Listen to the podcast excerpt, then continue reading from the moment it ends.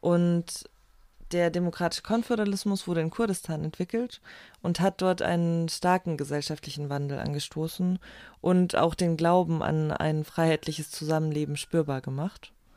Und wir als IDK sehen die Lösungskraft und das Potenzial, die der demokratische Konföderalismus in Teilen Kurdistans entfaltet hat.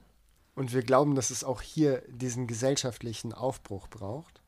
Und dazu halten wir es auch für notwendig, uns als Gesellschaft tiefgreifend zu verstehen und dazu auch in die Geschichte zu gehen und zu begreifen, wie wir heute an dem Punkt stehen, an dem wir stehen und was uns geprägt hat. Wir als Gesellschaft müssen uns hier eben auch weiterentwickeln und uns fragen, wie wir handlungsfähig werden können, um aus den Krisen herauszukommen und darin Wege finden, wie wir unsere demokratischen Grundwerte als Gesellschaft wieder leben und umsetzen können.